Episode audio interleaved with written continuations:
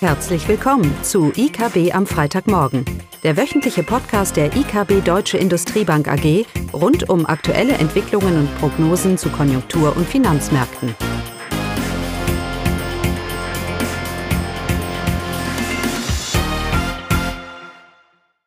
Willkommen zu IKB am Freitagmorgen mit mir, Klaus Bauknecht und Caroline Vogt. Heute berichten wir über folgende Themen. Okay, also USA, Konjunktur und deutsche Konjunktur im Rück- und Ausblick. Also, Klaus, los geht's. Ja, los geht's immer mit einer kurzen Einschätzung zum, zum DAX. Die Aktienmärkte glauben weiterhin, dass sich die deutsche Wirtschaft stabilisiert bzw. erholt. Das hat man auch diese Woche wieder gesehen. Und das ist ja eine Einschätzung, die wir teilen.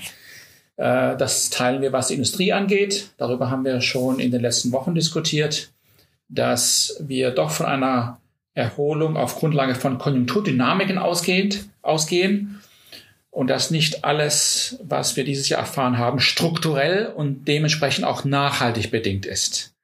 Ähm, es ist wichtig, in diesem Umfeld Perspektive zu behalten. Das gilt übrigens auch für die USA. Äh, denn wir warten weiterhin äh, und die Pessimisten zumindest, warten weiterhin auf Zahlen, die eine deutliche Eintrübung in der US-Wirtschaft andeuten. Die Zahlen auch diese Woche haben das nicht gezeigt.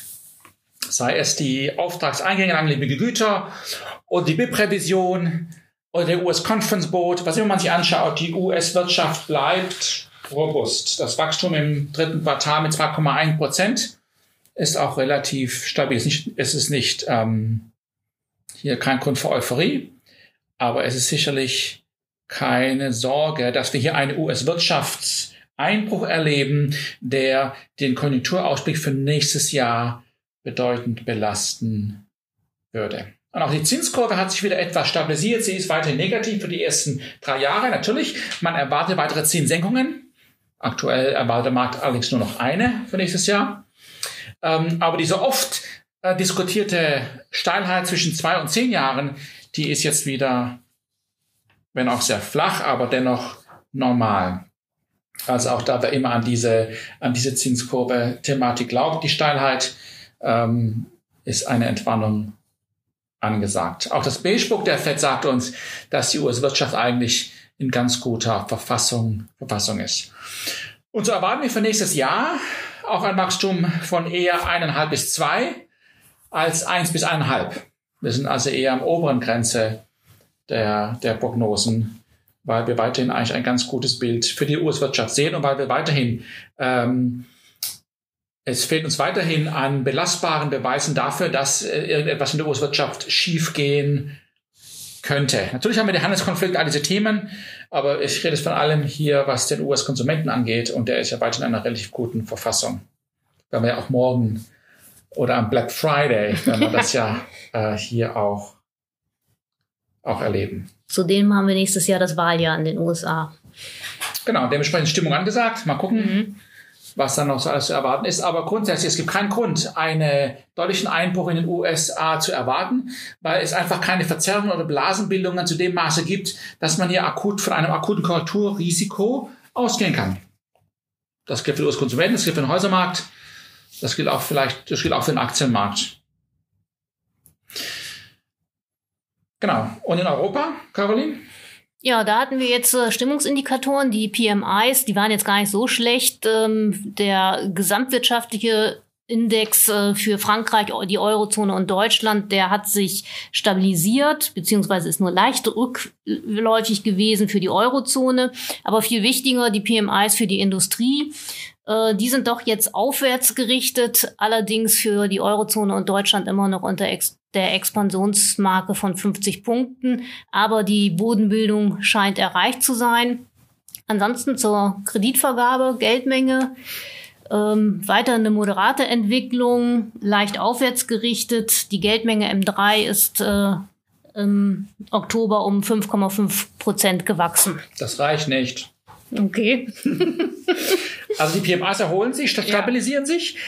Allerdings vom Niveau her, und du hast es natürlich äh, umgangen, weil du gesagt hast unter 50, aber vom Niveau her sind wir immer noch da, wo wir in der Eurokrise waren. Ja. Also die Stimmung im Moment ist extrem, immer noch in der Industrie extrem, extrem negativ, auch was die gesamte Eurozone angeht. Und das zeigt sich eben auch in der Kreditvergabe, in der Nachfrage nach Kredit, vor allem bei Unternehmen. Das sehen wir auch in den Investitionen. Ähm, und darum tut die EZB gut daran. In diesem Umfeld, in diesem Umfeld, wo wirklich Zweifel an einer nachhaltigen Erholung da sind, da tut die EZB gut daran, nochmal Gas zu geben wenn sie dann überhaupt noch kann. Oder ist der Fuß schon ganz unten am Gaspedal? Das ist sicherlich eine, das ist eine andere Diskussion. Wir haben eine Prognose für die Eurozone für nächstes Jahr von um die 1,3 Prozent, also etwa wie dieses Jahr, von mehr als einem Prozent. Davon gehen wir schon durchaus das äh, aus. Und es liegt auch daran, dass wir für Deutschland so ein bisschen am oberen Rand äh, des Konsensus sind. Wir hatten ja die BIP-Zahlen fürs dritte Quartal letzten Freitag und es wurde generell doch eher ja, negativ äh, beurteilt. Das Argument ist, plus 0,1 ist, ist eigentlich kein tolles Wachstum. Wir kommen von minus 0,2, minus 0,2 wohlgemerkt, mal nach unten nochmal revidiert. Die deutsche Wirtschaft stagniert. Da läuft nichts. Und das ist eigentlich nicht richtig, wenn man sich mal die bisschen tiefer schaut und sich die Komponenten anschaut. Da sehen wir nämlich, dass die Nachfragekomponenten in der deutschen Wirtschaft, also der Konsum, der Bausektor, und auch die Exporte oder der Außenhandel, dass all diese Komponenten insgesamt ein Wachstum von 0,8 Prozent angedeutet hätten. Also das BIP hätte eigentlich auf Grundlage von diesen Beiträgen der Nachfrage mit 0,8 Prozent steigen müssen im dritten Quartal ist als aber um 0,1 gestiegen und der Grund darin liegt in den Lagerbeständen. Also die Nachfrage ist da in der Wirtschaft, aber es ist eine derartige Negativität auf der Angebotsseite. Unternehmen verschieben Produktionsaufträge in die Zukunft aus Sorge, was denn, wie schlimm es denn noch kommen könnte, mit der Folge, dass die Lagerbestände zurückgehen. Und so ist das Gesamtbild zwar nur ein Wachstum von 0,1, aber es liegt nicht an der Nachfrage. Es ist nicht so, als ob es hier keine Nachfrage gibt und dementsprechend den Ausstieg belasten. Und wie wir alle wissen, so ein Rückgang in den Lagerbeständen ist nicht haltbar, vor allem nicht für so einer Größe. Und darum gehen wir davon aus, dass sich die Nachfragekomponenten halten. Der Außenhandelsbeitrag wird vielleicht ein bisschen nachlassen, weil die Importe wieder zulegen werden. Aber insgesamt ist immer noch ein relativ positives Bild und sich die Produktionsseite stabilisiert, moderat erholt und somit wir durchaus relativ entspannt auf das vierte bzw. das erste Quartal nächstes Jahr schauen. Das Bild in der Wirtschaft nachfrageseitig ist also bei weitem nicht so negativ, wie das die plus 0,1 andeutet. Also, was ist die Einschätzung? Ja, was ist unsere Einschätzung? Da ist natürlich immer das IFO-Geschäftsklima für uns als äh, wichtigster äh, Vorlaufindikator für die deutsche Wirtschaft entscheidend. Und hier gab es jetzt im November eine erneute Aufhellung. Und seit September diesen Jahres äh, sieht man auch die Aufhellung des IFO-Geschäftsklimas, die sich stetig vollzieht, aber eben auch hier auf niedrigem Niveau. Aber die Bodenbildung scheint erreicht und wie gesagt, seit einigen Monaten eher aufwärts gerichtet ist das IFO-Geschäftsklima. Was auch noch erfreulich dabei ist, dass sich insbesondere die Geschäftsperspektiven, dass die sich weiter aufhellen und hingegen die Geschäftslage, aber das ist ja auch nicht verwunderlich, die Geschäftslage, die verschlechtert sich oder bleibt zumindestens stabil, so die Einschätzung der Unternehmen. Aber wie gesagt, in der derzeitigen Lage ja auch nicht verwunderlich. Was enttäuschend war beim IFO-Geschäftsklima ist äh, der Teilindex oder der spezielle Index für die Automobilindustrie.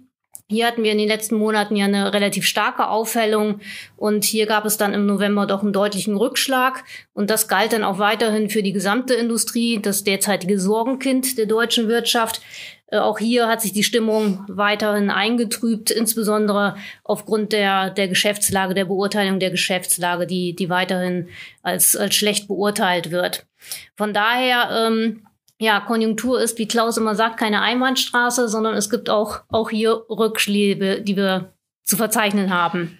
Wobei natürlich die Automobilindustrie auch nächstes Jahr ein schweres Jahr vor sich hat, weil die, als Beispiel, mhm. der Rückgang in die Neuzulassung in China, der ist ja, ja wirklich strukturell bedingt. Äh, und in den USA, der Markt äh, läuft ja schon länger relativ, äh, die Wirtschaft läuft relativ gut, der Markt stagniert da auch so, schon länger und das wird sich nächstes Jahr auch nicht drehen. Das heißt, was Neuzulassungen weltweit angeht, wird also auch nächstes Jahr sicherlich ein, ein schwieriges Jahr für die, für die Automobilindustrie. Und wir erwarten ja auch keine deutliche Korrektur oder eine, eine, eine Boomphase. Ähm, aber eine Stagnation, eine Nullrunde sehen wir eben auch nicht, weil wir glauben, dass da genug zyklische Dynamiken in der deutschen Industrie bestehen, die uns doch äh, ein Grundrauschen von plus ein Prozent Wachstum hier geben sollte. Und wir haben eben auch durchaus positive Aspekte nach oben, je nachdem, wie das auch mit dem Brexit und dem Handelskonflikt, du hast es gesagt, mhm. den Wahljahr hier, ja. hier ausgeht. Was natürlich ein Thema mittelfristig bleiben wird, ist, sind die Klimaziele. Das ist aber ein Thema, das wir uns ähm, nächste Woche im Detail mal anschauen wollen. Die Frage ist, zu welchem Maße können diese Klimaziele eine Herausforderung, eine Bremse für die deutsche Industrie, für das deutsche Industriewachstum, für den Standort Deutschland werden in den kommenden Jahren? Das ist die Fragestellung, der wir uns nächste Woche ein bisschen äh, widmen wollen. Widmen wollen, so ist das. Und sonst? Sonst vielleicht nochmal kurz zu unserer BIP-Prognose. Äh, wir rechnen aufgrund der Stabilisierung des IFO-Geschäftsklimas schon mit einer leichten Aufhellung im ersten Quartal 2020, so dass wir kalenderbereinigt nächstes Jahr von einem Bildwachstum von 0,8 Prozent ausgehen. Kalenderunbereinigt, so wie das ja häufig von anderen Instituten in Deutschland gebraucht wird, wäre das dann ein Wachstum von leicht über ein Prozent. Und damit sind wir an der oberen Kante, oder? Jetzt muss, wenn das jeder glaubt, dann erreichen wir es auch. ja. Okay, und ansonsten nächste Woche widmen wir uns den Klimazielen. An Daten gibt es äh, die USA, Arbeitsmarktzahlen. Arbeitsmarktzahlen, genau. Und Industriedaten für Deutschland. Produktion allerdings erst am Freitag. Müssen wir mal gucken. Gut. Also, schönes Wochenende. Tschüss. Das war das wöchentliche IKB am Freitagmorgen. Sie wollen immer über neue Ausgaben informiert bleiben? Dann direkt den Podcast abonnieren. Oder besuchen Sie uns unter www.ikb-blog.de slash podcast.